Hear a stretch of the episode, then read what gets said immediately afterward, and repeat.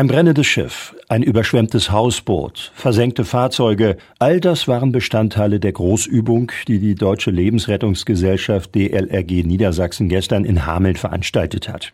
Insgesamt wurden über den Tag fünf Rettungsszenarien an verschiedenen Standorten auf der Weser erprobt, die alle jeweils auf Extremsituationen vorbereiten sollten.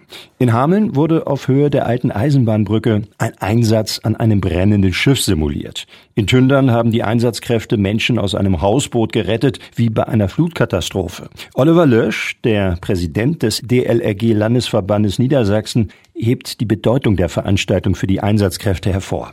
Ja, das ist das erste Mal, dass alle unsere vier Landeseinsatzzüge gemeinsam üben. 360 Einsatzkräfte sind hier dabei und es geht insbesondere darum, die Zusammenarbeit auch zwischen diesen Einheiten zu ermöglichen. Das ist etwas, was wir bislang in dem Maße so nicht hatten. Auch Stefan Manke, der niedersächsische Staatssekretär für Inneres und Sport, war vor Ort und hat sich die Übungen angeschaut.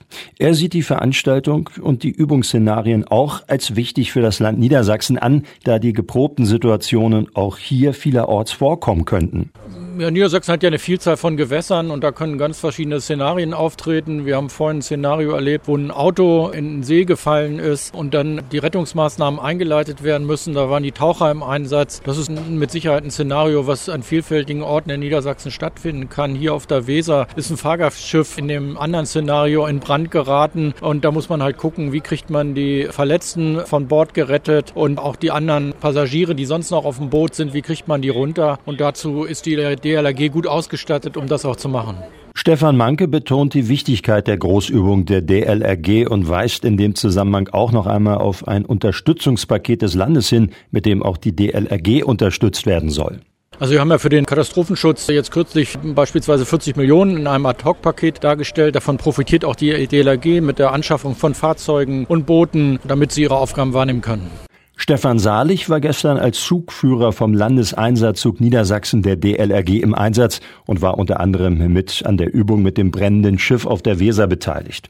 Er zeigt sich zufrieden mit der Veranstaltung, weist aber auch darauf hin, dass sehr viel Anstrengung und Vorbereitungszeit in diesen Tag stecken würden. Mit so vielen Leuten und so viele unterschiedliche Aufgaben, die auf einen zukommen, ist das von der Koordination und so sehr aufwendig. Und deshalb haben wir halt eine festgelegte Führungsstruktur, in der wir arbeiten und sonst wäre das gar nicht wäre das gar nicht zu schaffen, das so viele Sachen parallel zu erledigen. Wir haben fünf Züge im Einsatz, vier Landeseinsatzzüge und Strömungsretterzug und alle haben eigene Szenarien und eigene Aufgaben. Und es ist immens viel Arbeit gewesen, das zu planen. Sagt Stefan Salig, Zugführer vom Landeseinsatzzug Niedersachsen der DLRG zum Katastrophentraining auf der Hamelner Weser. Gestern hat die DLRG Niedersachsen eine Großübung in Hameln durchgeführt. Dabei wurden fünf verschiedene Rettungsszenarien erprobt.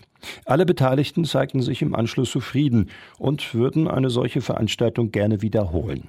Wann und in welcher Form das der Fall sein wird, konnten sie allerdings noch nicht sagen.